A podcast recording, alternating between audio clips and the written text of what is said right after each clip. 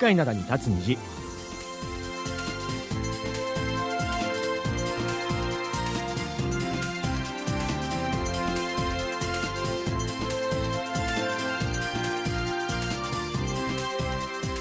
リスナーの皆さん、あにわせよ。木曜日の限界灘に立つ虹、金日トマンドジェリーのトム、イジンヒョンです。3月になりました。3月と聞くと春だなという気がして明るい気分になりますよね。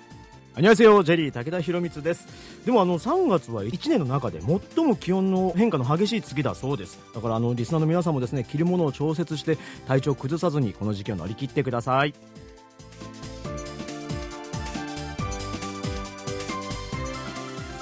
まだちょっと寒いですけどね、ね3月とはいえ。そうですね、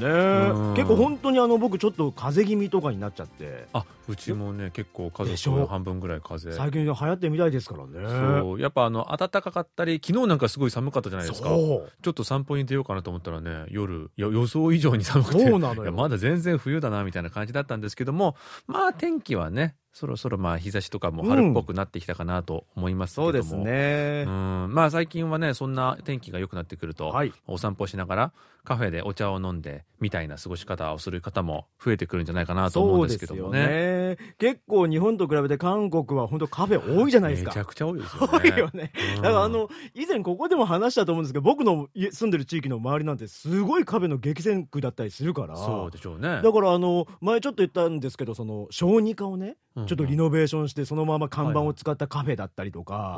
あとあの、ほうじ茶とか抹茶とかをね、飲める。韓国じゃあんまり飲めないじゃないですか、そういうの。そういう日本茶茶専門のカフェだったり。最近はもうデザートサンドイッチがメインのカフェだったりねなるほど。だからすごい、あの、いろんな多種多様に。いや、本当にそうで、うん、うちなんかもの、もうアパート団地ですよ。はいはいはい、団地ばっかあるところなのに、そういうところでも韓国はカフェがね、めちゃくちゃいっぱいあるんですよ。多いよね。ねどんだけ飲んでんのみんな。俺人のこと言えないけど。いやだ、そんな風にね、とにかくあの競争激しいので、はい、まあ何かで差別化は図らなきゃいけないと思うようでね。そうですね。今おっしゃったように、うん、こう変わったカフェとかもね、どんどん増えてきてますよね。はいはいはい、はい、まあただ、僕らのような住宅街だと、そこまでまあね、小児科をどうのとかそういうのはあんま見かけませんけども。この間ねでも知り合いのあの兄貴と飯食べて、うんうん、ご飯食べてじゃあ軽くコーヒーでも飲もうかみたいな感じで、ねはいはい、近くに見えたカフェに行ったのよ、うん、じゃあコーヒーだけの注文ダメですっていう。ケーキ絶対頼まなきゃダメみたいな。いや、もうお腹いっぱいなのに食べれないよっつって出ちゃったみたいな。だから、それはだから差別化なんだよね。でしょうでしょうね、うん、いや僕はほらあの学校に授業に行ったりするじゃないですか、はいはいはい、あれを見るとやっぱね最近は学生さんたちはめちゃめちゃ安いあなんか無人コーヒー店みたいなところが、ね、そこでみんな飲んでるんだよね。はいはい、はい、なんか一杯1000ウォンとか。そうそうそうそうそう。すごい安いんですよ。いろんなカフェがねあるんですけど、ね、はい。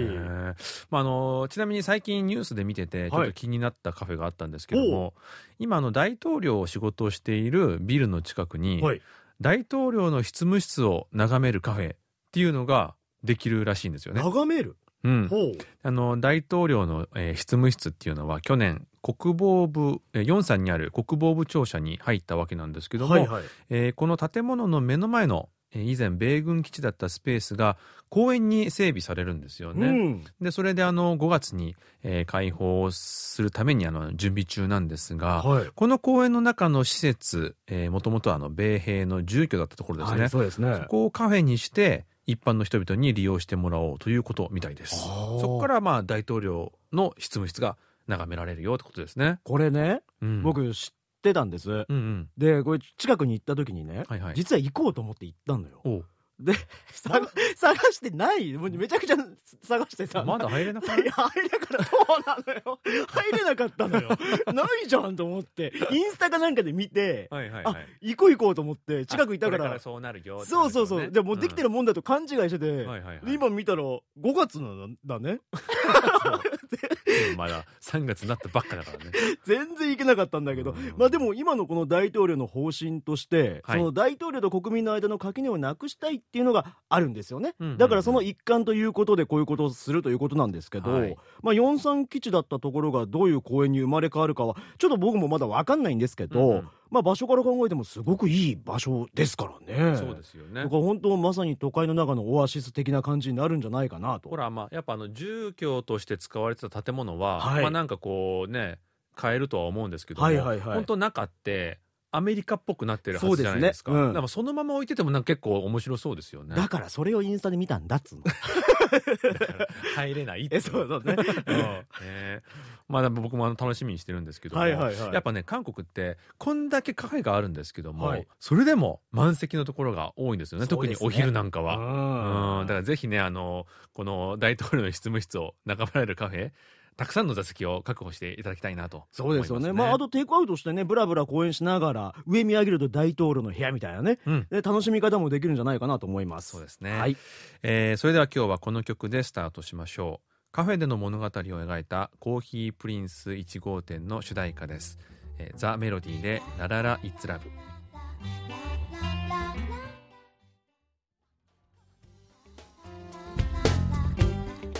はい、えー、ザ・メロディーでラララ・イッツ・ラブでした。はい。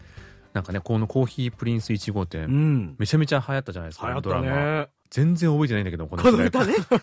こんな曲かかってましたっけ？あったんだよね、多分ね。まあ、だいぶ昔ですからね。そうなのよ。えー、この間、応答せよ過去のこの日で、マリリン・モンローが韓国へ来た時のお話を紹介したんですけども、そ,、ね、そのことについていろいろとお便りをいただきました。はい。福岡県の後藤信弘さんからいただきました。えー、武田さん、ジンヒョンさん、こんにちは。こんにちは。えー、先日の応答せよのコーナーで、マリリン・モンローが韓国にやってきたと話されていましたが、えー、ディマジオとモンローは福岡にも来ました。韓国のステージで歌うモンローの姿をテレビで見たことがあります。はい、えー、その時のナレーションが寒いのにこの衣装でした。はい。ありがとうございます。あのー、2月だったみたいですね。で、あの、これ今ね、写真もね、あるんですけど、原稿の上に。はいはい。もう本当肩と腕がすべて出てる。そう。このドレスですよね。背中もね、半分ぐらい出てますよね。開いてますからね。2月の韓国でこれはいやだいぶきついですけどね。きついでしょ。しかもなんか軍部隊とかあったら山とかそんなところでしょ？声震えるんじゃないの？めちゃくちゃ寒いのにこんなね満面の笑顔で。すごいね。素晴らしいプロですよね。ねやっぱプロ意識なんでしょうね。あの福岡県のメミル・ジョンビョンさんからも、はい、ンローさんとのこの福岡のつながりについて同じくお便りをいただいたんですねなるほど福岡県のメミル・ジョンビョンさんからいただきましたトムジェリーのお二人様ご機嫌いかがですか？2月16日の放送でマリリン・モンローが在韓米軍を慰問していたという話題がありましたね、うん、その12週間前に NHK の番組でその当時の映像を流していました。韓国に慰問に行く前に福岡にも来ていたモンロー中洲のレストランロイヤルで食事をしてオニオングラタンスープが気に入ったそうです。モンローが利用したその部屋は大堀公園のレストラン花の木に移築され今も利用できます、うん、さて韓国でモンローが利用した場所は残っていないのでしょうか。慰問の時モンローは軍服で登場しその後イブニングドレスに着替えます。2月の韓国はかなり寒いと思いますが慰問した米軍の駐屯地はどこだったのでしょうかといただきましたありがとうございます。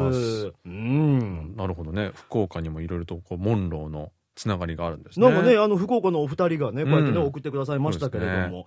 確かにでも本当今もね言ってたんですけど2月の韓国かなり寒い。いやだからマイナス10度は確実だし山とかで風とか吹くと僕も自分がいた舞台とか、うん、マイナス20とか20何度とか余裕で言ってましたからね。いやこれねでもこれ時代さっきも言ってたんですけど時代考えたらまあプロ意識でねすごいなってなるんですけど、うんうん、これ今やったらね何させてんだってファンがね本当そうですよね。運営側に炎上案件になっちゃうよねこれね。しかもモンローさんすごいのが新婚旅行中だったんですよね。そうだよ。で、あの、無茶、無茶ぶりでちょっと来てくれでしょ？そうそうそうそれで、この神対応だからね。すごいですよね。ね。えっ、と、調べたところ、はいはい、モンローさん、えー、韓国についてからは、ソウル、テグ、ポチョン、トンドゥチョン、えー、イムジェで4日間にわたり10回公演を行ったとされてます。サービスにしてはすごすぎますよねこれはね。これもう韓国公演じゃん。ねね特にトンジュチョンなんかは、軍事境界線のすぐ近くにあるところなので、うん、もうよっぽど寒かったはずですよねこれ。いやだってソウルの北側ですよねちょっと、うん、だからすごい元ソウルも寒いですからね、えー、ちなみにモンローさん、えー、訪問先というのは主に米軍基地で、はい、観光地などは回らなかった模様です、はいはい。えー、滞在中兵士たちと共にバラック小屋の食堂で食事をとって将校たちの宿舎で寝泊まりしたと伝えられています。またねあの食事の際は兵士たちに配膳もしてあげたっていう話ですね。だからあのその時も言ってたんですけど、うん、そのスキャンダラスな今伝わるイメージとはまた違うねこのモンローさんの姿が見えますよね。意識がめちゃめちゃ上がったでしょうね。すごいよね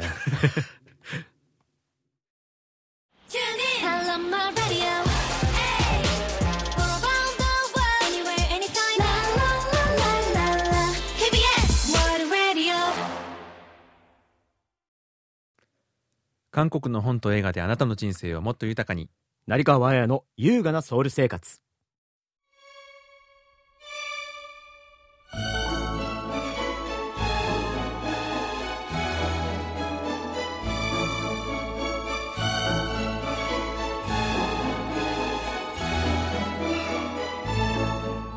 い、えー、このコーナーでは元朝日新聞文化部記者で現在映画ライターとして活躍する成川彩さんに韓国の本と映画について紹介解説していただきます、はい、成川さんこんにちは。こんにちは。こんにちは。はい。でも成川さんね本当あの韓国にいらっしゃるのか日本にいらっしゃるのかいつも迷ってしまうので。最近はおります。いますよね結構韓国にいらっしゃる時はいろいろこう行かれたりするんですか？そうですね。結構全国いろいろ行ってますね、ね、この間ナモン南原っていうか、あの、ナモンに行ったり。ジョータン食べました？食べました、食べました。めっちゃ美味しかったです。ナモンといえばですからね。ということで、あの、今週は映画の週なんですけども、どんな映画を紹介していただけるんでしょうか？はい、え本日ご紹介する映画は、チョン・ジュリ監督の次のソヒ、タームソヒです。はい。はい。で、韓国では2月に公開されたんですけども、去年のカンヌ国際映画祭で上映されたりして、まあ、かなり前から話題にはなっていた作品で、私も公開を心待ちにしていました。うんであの主演は2人で、えー、タイトルにもなっている高校生のソヒを演じたキム・シウン、うん、そして刑事役のペドゥナということで。はい、でチョン・ジュリ監督とペドゥナのコンビは「私の少女トイヤ」という、えー、2014年の作品があったんですけども、はい、この時もペドゥナは刑事だったんですよね。うんうんうん。で去年の是枝裕和監督の「ベイビー・ブローカー」も刑事ではいうんうん、でドラマ「秘密の森の」あのシリーズでも 刑事役ということで刑事役本当に多いんですけども、はい、まあ全部共通して出世よりも事件の本質を追求するキャラクターというそういう共通点があるような気がします。なんかペドナさんって日本で知られるようになった時はなんか可愛らしくてなんかひょうひょうとしてミステリアスみたいな。黄色いフード。を なんかの。ねそういうイメージ多かったんですけど最近のこの話題作にね出演されてる時はこう破天荒熱血みたいなね。女性刑事役多いですよね。まあその演じてきた役のせいなのかなんかそんなイメージなんかついちゃってますよねねペドナさん。ねえ。こんだけ刑事の役してたら犯人捕まえられそうなもんですよね なるほど。そうですよね。はい、で、あの、一方のソヒは、あの、ダンス好きの元気な高校生で、えー、高校からコールセンターに現場実習という形で働きに行くんですね。はい、で、あの、高校生の現場実習っていう言葉で聞くと、うん、社会人になる前の現場見学、職場見学ぐらいの軽い軽いものを想像するんですけども、映画に出てくる現場実習というのは、まあ、ちょっと高校生が経験するにはあまりにも不適切な内容だったんですね。なるほど。であのソフィが通うことになったコールセンターというのは、うん、インターネットや携帯電話の解約受付が、えー、主な業務なんですけども、はい、いかに解約させずに契約継続させるかということを目標にしてるんですね。なるほど。なので、解約したいと言って電話してくる顧客を、あの手この手で契約継続に導くためのマニュアルが配られていて、うん、でまあ、簡単に解約を受け入れたら上司に怒られてしまいます。うん、であの当然電話の相手方はイライラして、はい相手が高校生とも知らずにあの声を荒げたりするんですけども、ね、はい。でまあ、さらに実習生という理由で正当な対価が支払われずに要するに安く使える労働力として高校生が搾取されているという問題でした。はい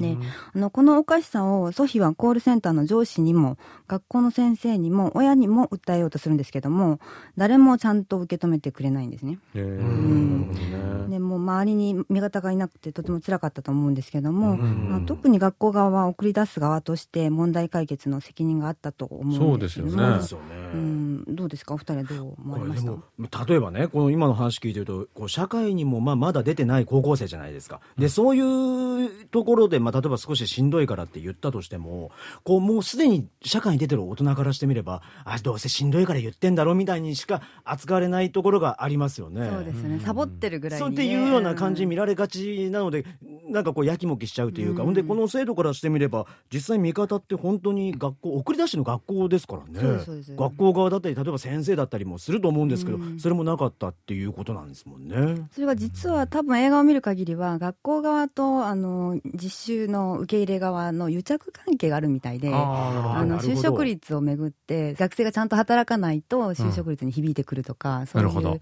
あのお互い利害関係があってってことなんですよね。これあれなんですよね。実際の事件がモチーフになってるんですよね。そうなんですそうなんです。あのうちの奥さんが、はい、えー、韓国の某通信キャリアのコールセンター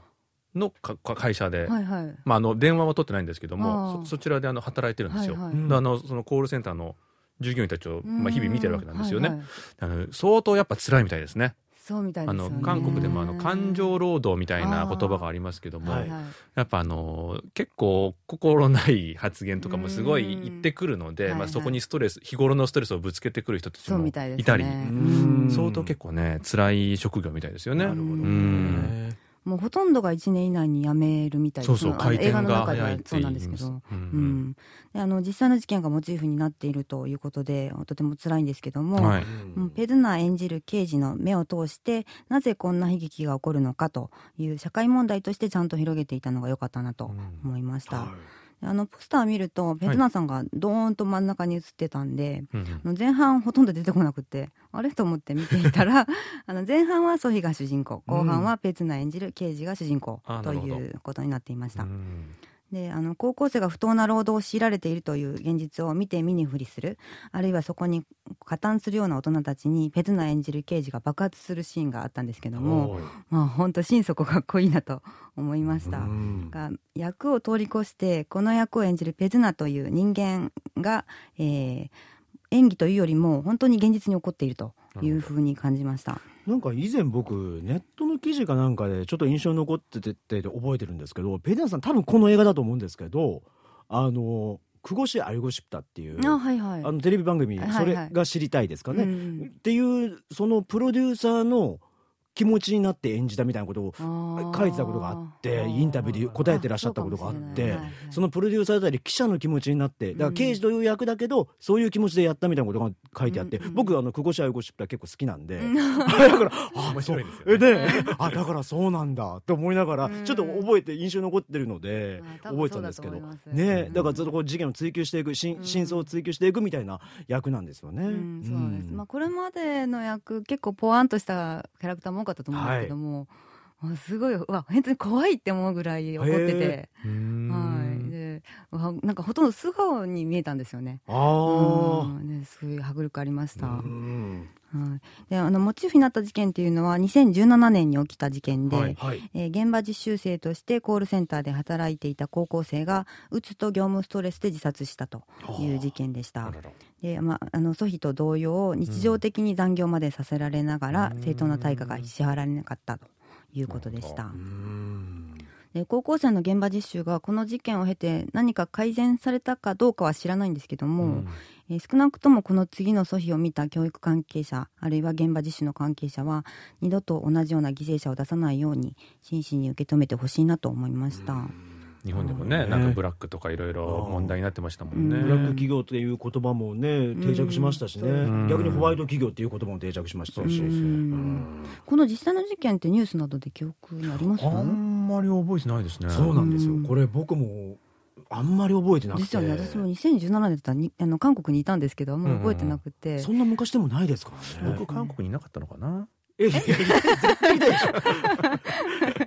いましたね。うん。いましたけどね、そうか。だからそこまで大きく。ね、そうね。でしょうね。多分自殺だからそんなに話題になってない可能性が。注目されなかったんですかね、残念なことに。でもこういう映画になってるってことは、それはそれでまた意味に、意味のあるね、ことにはなりますからね。で、あの、労働者の命や安全が軽視されるという問題は高校生だけでなくて、うん、昨年はパン工場で20代の若い女性が機械に体が挟まれて亡くなるという痛ましい事故がありました。であのたくさんのチェーン店を展開しているパリバゲットに納品納品している工場だったのでパリバゲット不買運動が広がるなど、うん、一時期注目されたんですけども、うん、そんなさなかにイテウォンの事故が起きて、うん、えー、急にニュースの扱いが小さくなったということがありました。実際僕の周りであの不買運動ずっと続けてる人数人います。あそうですか。はいはい。だからここの事件まあまだ短の結構大きく報道されましたし、ね、まだ時期的にも近いということで結構何人かいますね。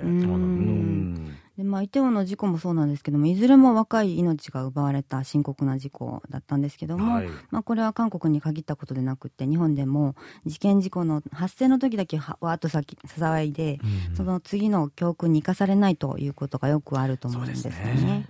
で、ねまあ、次の阻止というのは、まあ、タイトルからして、まあ、次の阻止これ以上の犠牲者を出さないためにはどうすればいいのか。ということは大人たちの無責任な態度を見ながら考えさせる映画だったと思います。うん、まあ日本でも公開されるというふうに聞いてますので、うん、ぜひたくさんの人に見て考えてもらいたいなと思いました。でも実際本当に日本韓国だけの問題ではなくこう海外でも多分このようなソフィーみたいな方ってたくさんいらっしゃると思いますからね。同じだと思うんですよね、だから本当カンヌみたいな大きな映画祭で上映されて、映画として作品に残ったってことにすごく意味があるのかなそうですよね、まあどこでも多分共感を呼ぶ内容だったんだろうなと思います。タイトルもね秀逸ですしね、はい。ということで今日はあの次のソフィについて紹介していただいたんですけども、はい、えー、まあ日本でも公開されるということなのであのリスナーの皆さんもぜひ劇場に足を運んでみてください。そうですね。成川さんどうもありがとうございました。ありがとうございました。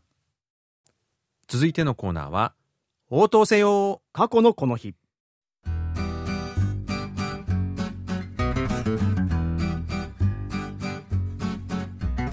このコーナーは過去の今日に韓国でどんなことがあったのかをご紹介します。それでは早速過去の3月2日にタイムスリップしてみましょう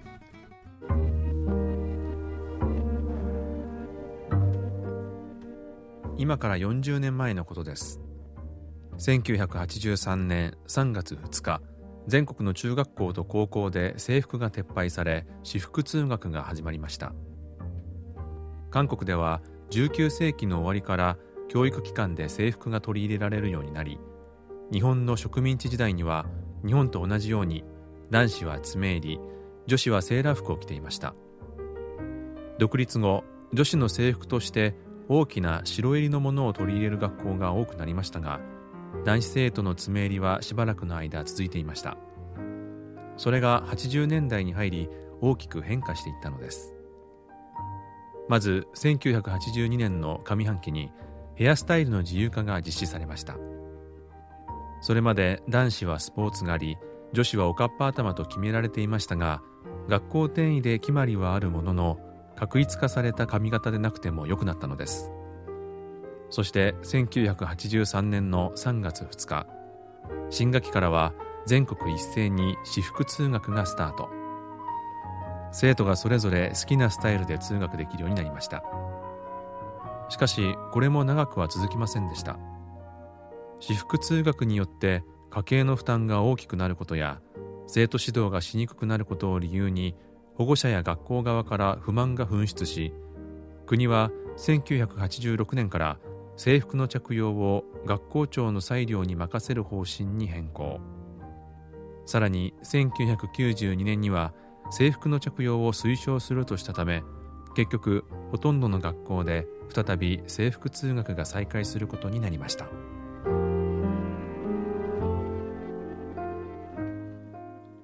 今日は80年代、うん、一時的にこの中高生の制服が廃止されたというお話だったんですけれども全国的に私服通学していた時期は数年で終わったっていうことなんですよねそうですね。あの年代考えると多分日本語放送のプロデューサーだったひまわりさんが中学生の頃に一時的に私服通学をしていたんじゃないのかなという感じなんですけども。でもあの前リスナーさんで「応答せよ1988ご覧になってる方いらっしゃいましたけども、うんはいはいはい、あそこでは私服ですよねあだからその時代だそうそうちょうどその時なんですよああ、うん、でも今はまたこの制服で通学させる学校多いでしょ？まあ、ほぼ制服ですよね。だよね。だから街中で制服姿の子供たちよく見かけるんですけど、最近の制服すごいなんかバラエティに飛んでるっていうか。ね。うん。可愛くなりましたね。ねですよね。うん、あの、芸能人が通うことで有名な高校の制服なんかはね、黄色いブレザーとかそれね、見たことあんだよ、写真で。おしゃれよね。俺、あの、歌番組のアイドルの衣装かと思った。確かに確かに。でしょ、うそんな感じで、あと伝統衣装みたいなとこもあるんでしょ？ああ、あれね、あれはあの、民族士官学高校の制服ですね。すごいよね。まあさすがにあの、伝統衣装の制服はその学校くらいだと思うんですけども、まあ、他の学校も本当に昔に比べておしゃれな制服が増えてたくさんあるので、まあ、見ているだけでも楽しいかなとそうよね。だからもしリスナーさんがですね、この韓国に来られることがあればですね、電車の中にもたくさんいらっしゃいますから、学生さん。どういう制服があるのか、ちょっとチェックしてみるのも面白いかなとは思うんですけど、ずっとまじまじと見てたらね、あの、編集者と 通報されますからね。特にね、僕らみたいな感じで、ね、ずっと見てるとね。気をつけてくださいね。危ない危ない。はい。えー、それではここで一曲聴いてみましょう。えー、学校生活を歌った曲というと、この曲を真っ先に思い浮かべる人も多いんじゃないかと思います。えー、チェクスキスで 학원별곡学園別曲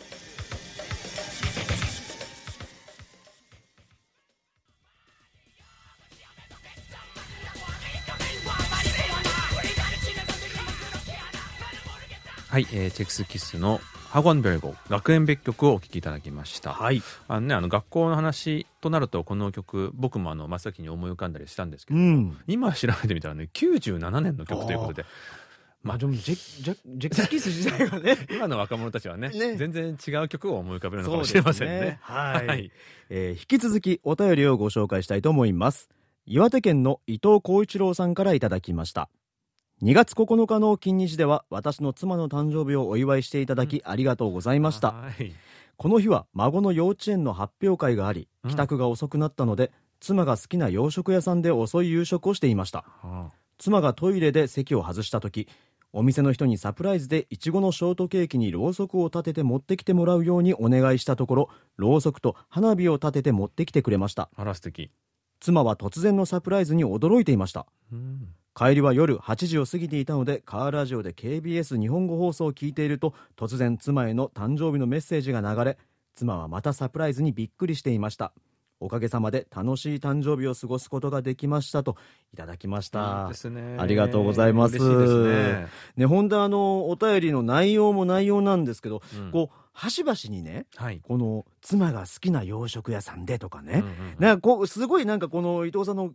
気持ちが見えるような、ね、ね、お便りですよね。こちらね、あの、写真もお送りいただいたんですよね。はいうん、ねすごい喜んでケーキを前にして喜んでらっしゃる写真、うん、いいですね。でこの以前もね伊藤さんのお便りの中に苦手なことを補えるので結婚っていいですよみたいなねもうそんなことを結婚してる人から聞いたの初めてだというぐらいね。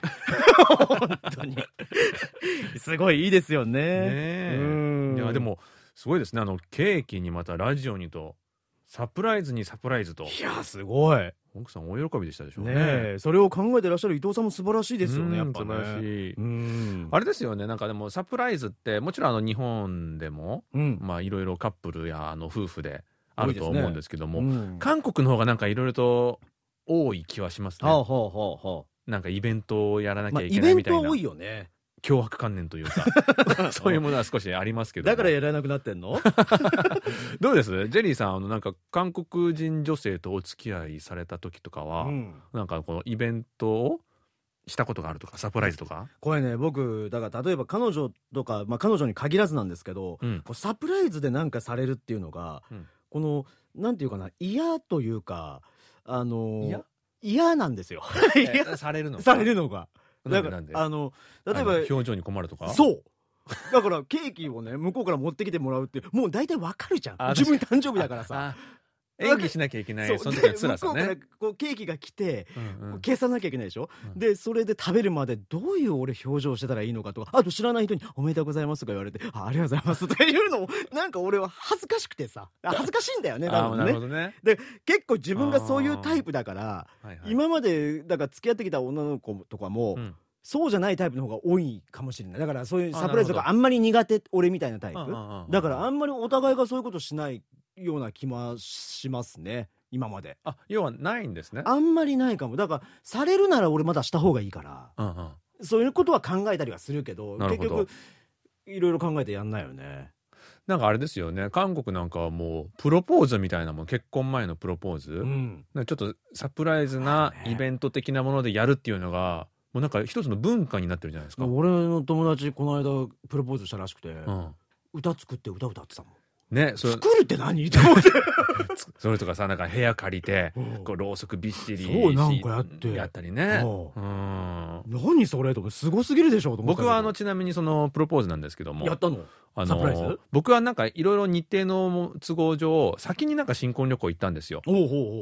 であのヨーロッパで、はい。まあ、イギリスフランススイスって行ったんですけども、まあ、フランスでねちょうどあの写真撮影みたいなのじゃあやろうじゃないかと記念に。でその時にまあ、エッフェル塔バックにあだ写真を撮りながら、まあ、これサプライズ的なプロポーズしちゃえばいいんじゃないの？みたいな感じで計画を立てていたんですけども、うん、そのね撮影の前日にあのスーツケースにあった指輪バレてしまってあ、うん、もう台無しになりました、ね、だからそういう人はもうやっちゃダメなんだよ。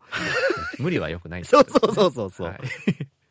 えー、続いてのお便りなんですが及川和明さんからいただきました。はいジンヒョンさん、武田さん、浜ヒさん、こんにちは。こんにちは。えー、2月22日の YouTube ライブ配信を視聴しました。お昼休みが、えー、14時30分までなので、スマホで途中までしか見られませんでしたが、はい、番組冒頭では電気代の高騰などが話題に上がっていました。うん、えー、我が家ではエアコンでの暖房を止めて灯油のファンヒーターを使い、はい、電気代が高騰していることへの対策をしています、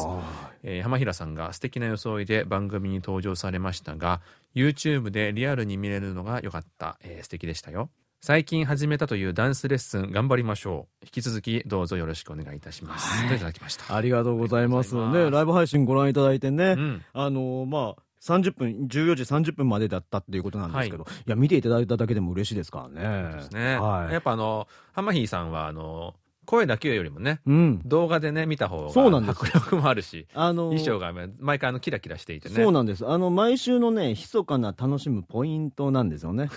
これ内緒ですよ、皆さん。はい、えっと、まあ、お便りにもありましたけども、確かにあの、先週の放送で、えー、うちの光熱費が普段はまあ20万ウォンぐらいしたものが40万を超えたっていう話をしたんですよね。ね。うん、やっぱあの韓国でもどこもあの暖房代とか電気代とかに悩まされてるみたいで。でも本当にこのライブ配信の後、あ、違う、この、だから話出た、電気代のね、高騰したみたいな話が出た後、うん。はい、本当周りの人たちの間でも僕の周りのね、人たちも間でも本当に今月いくら払ったとかいう話が出たからそうそうそうそうそう。本当にそういうの本当にもう身近な話題になってるそうなんですよ。ね本当にね。うん。やっぱそのあの大体韓国ってアパートで住んでる人多いからそういうなんかあの請求書みたいなものが出てくる時期って大体似てるじゃないですか、はい、やっぱあのその時期はカカオトークのいろんなあのチャットルームであのこの話で盛り上がったりしてましたね。やっぱそうですよね、うん、なんかね聞くところによると大学生たちが暮らす下宿のような施設では暖房を入れる時間を限定するなどして、えー、ガス代を節約するところもあったみたいで。それはでも寒いでしょう。ね。まあ、あの自分で寒さに耐えて節約するっていうならまだわかるけども、そうよね。不本意ながらっていうそうよ。だってこれ、きつそうですね。我慢だもんね。うん。うんあので韓国では暖房代に関する悩みが切実なせいかこのどういうボイラーを使うかがとても大事で確かに、うん、環境に優しいとか、えー、消費燃料が少ないとかいう理由で買い替えが進んでいるみたいですね。なるほどね。補助金を出す自治体もあったりと。なるほど。うん、まあそういうことが進んでない方はね、もしあの韓国でお聞きのリスナーさんは、そちらの方も検討してみるのもいいかもしれませんね。はい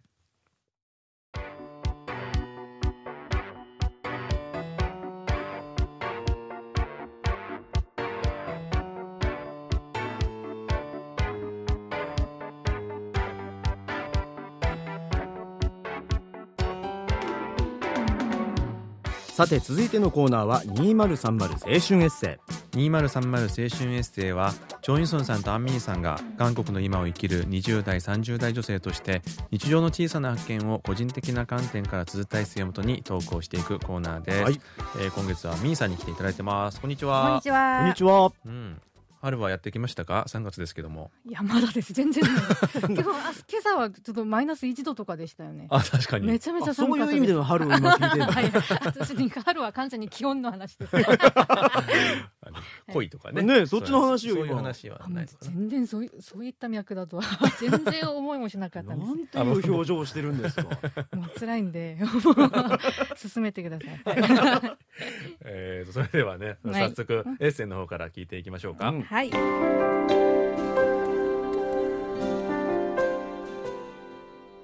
先日久しぶりに会った友達に田舎暮らしに憧れていると話したらじゃあドローンやトラクターの使い方とか習った方がいいかもと言われました。急に本気度を高めてくる友達の反応でしたが最近は肥料や農薬の散布をドローンでする場合が多いというのでなんとなく納得。実は彼女もドローンに興味があったらしくいつ仕事を辞めても食べていける資格やスキルを調べていると打ち明けてくれました。そういえば最近友達との間でこの先何をやって食べていけるかという話題が上がるヒントがかなり高く私のようなフリーランスはもちろん会社に通っている友達も今の職業に対する不安を持っていて将来性のある資格などさまざまな情報を積極的に共有しています。あえて最悪の場合を想定する必要はないかもしれませんが私もチャット GPT のニュースとかを見ていると通訳や翻訳の仕事などすぐ消えてしまうのではと不安になるのは仕方ありません。すでに職業訓練を受けている友達もいて例えばヘアメイクアップを習っている P はブライダルヘアメイクをピンポイントで練習しています。P も日本語をずっと勉強してきましたが日本語以外の稼ぎ口が欲しくて普段から興味のあった美容に挑戦したのでした。ブライダル担当だと週末だけ働くこともできるのでセカンドジョブとしてやっていけるように頑張っているとのことでした。また会社に通っている A は仕事が終わって作曲レッスンを受けていて著作権収入を狙って作曲の基本から作曲のソフトの使い方まで勉強しています。もし作った曲が大ヒットすれば一生働かなくてもいいかもしれないと人生の一発逆転を夢見ています。あくまでも個人的な印象ですがこれまで習い事といえば英語やピアノヨガなど趣味に近い領域だったのにいつの間にかライフワークを見つけるための手段いわゆるリスキリングの領域に変わっているような気がします。そういう年頃なのかそれとも不安なご時世だからこその流れなのかはよく分かりませんがみんなかなり本格的で積極的に動いているのは確かです。そして私もちょうど先週職業訓練のプログラムに申し込みました。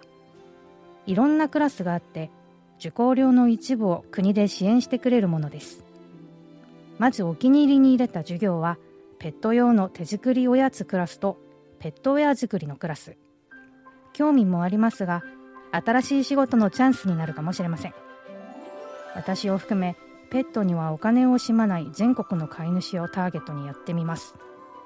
この先どう転ぶか分かりませんがまた面白いことがあったら報告します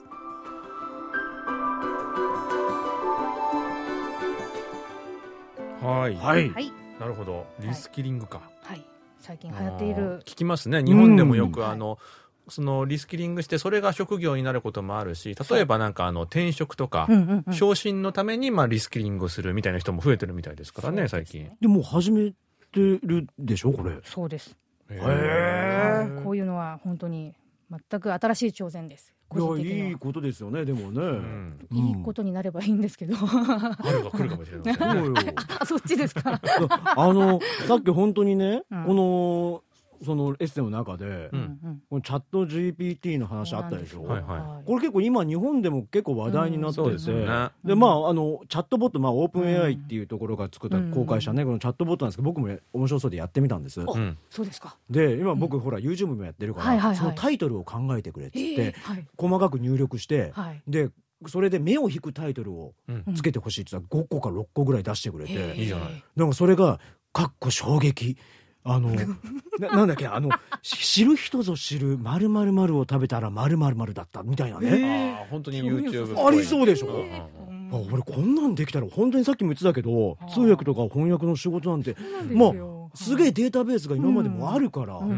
うそれこそ俺やってる俳優なんていう仕事も、今までのね俳優さんがね、いろんな作品映画とかドラマとかでもう芝居やってるわけじゃん、うん、だからそれの例えば目つきだったり言い方だったりそういうデータベースってもうめちゃくちゃあるからただやってる人が俳優ではなく AI のねアバターみたいなのがやってても、まあ、CG になると。そうなってても、うん、見てる人が納得すりゃなくなるよなとは思う。確かにね。ってなったら、すげえ俺すげえなと思ってたんだけど。申し込む？ここ。えっと、俺もじゃあペットペットのウェア？ウェアかな？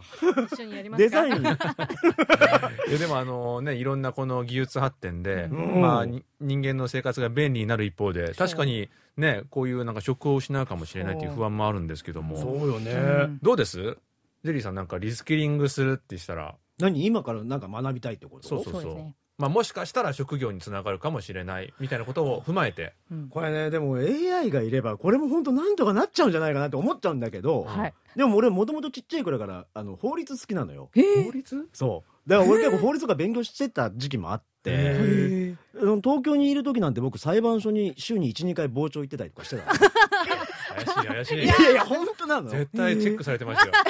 あいつややたら来るなとか言って。メモ取ってるしねだか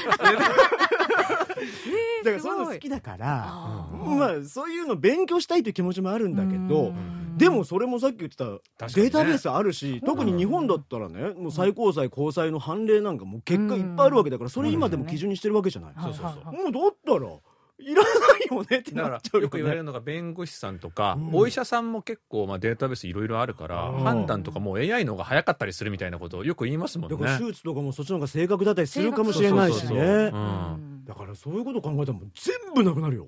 本当に全部なくなるんですね。だからやっぱそうもうこれからリスキリングするってなったら、まあ、機械にできないことなんかが一つの基準になったりするわけじゃないですか。何かって。僕だ昔からよく考えてるのは、ここにもちょっとありましたけども、うんうんうん、ヘアとかメイクアップ。これ機械にさせるのちょっとだいぶ難しいと思うんですよ。まあねそうね。あの美容師さんすごいいいなって昔から思ってたんで、うんうんうん、まあ、もし何か習おうとしたら、うん、このカットとか、うん、でまあ今からね始めて他の美容師さんたちに追いつくっていうのも難しいだろうから、うん、僕の場合はじゃあブライダルじゃなくてなんか 子供専門みたいなとか、ね、美容師美容院のなんかインテリアとかもそんなふうにしたりとかね、うん、そういうやったらちょっと。差別化図れるのかなそうですね。子供専門だったらまたいいかもしれないですね、そうですね。なかなかだからこういうスキル難しいよね、これは何ですか？あのミニさんが始めるこのおやつとペットのウェア作りのクラス、うんはい、これは先生はもうすでにこういうことで、まあ、お金を稼いでらっしゃる方。そうですね。もう先生まだ先生の情報は確認してないんですけど。大丈夫なんですかいやいやかなり本気度は詰めている感じなんですけど、うんうん、まだそこまでは調べてなかった。申し訳ないです。全国の飼い主ターゲットにするって言ったのに。ねえ。ちょっと 次もうやめちゃいましたみたいな。報告やめてもらっていいですよね。次の報告はやめましたで。まあまあそそれはそれでね面白いけど。ね、うん。いやだからあのあれですよねリスナーさんの中でも、うん、まあ最近本職ではないこういうことを勉強習ってますとか、そうそうまあこういうことを習ってあのちょっとしたお小遣い稼いでますみたいな方、うん、結構いらっしゃると思うので。趣味の延長でもね、そうそうやられてる方も多いといらっしゃいますからね。ぜひねそういうのあればまたお便りで共有してほしいです。そうですね。はい。はいえー、ということで今週はペットの、えー、おやつとウェア作りのクラスに登録したミーさんに リスキリングについてのエッセイを聞かせていただきました、はい、ミーさんどうもありがとうございました。ありがとうございました。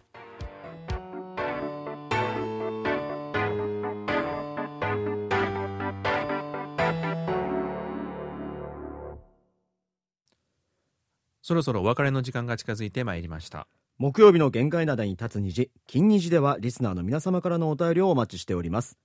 宛先はジャパニーズアットマーク KBS.CO.KR です。どんなことでも構いませんのでどしどしお送りください。それでは来週も木曜日にお会いしましょう。木曜日の限界灘に立つ虹金虹の相手はトマンドジェリートムイジンヒョンとジェリー武田博光でした。皆さんアニョイゲセよ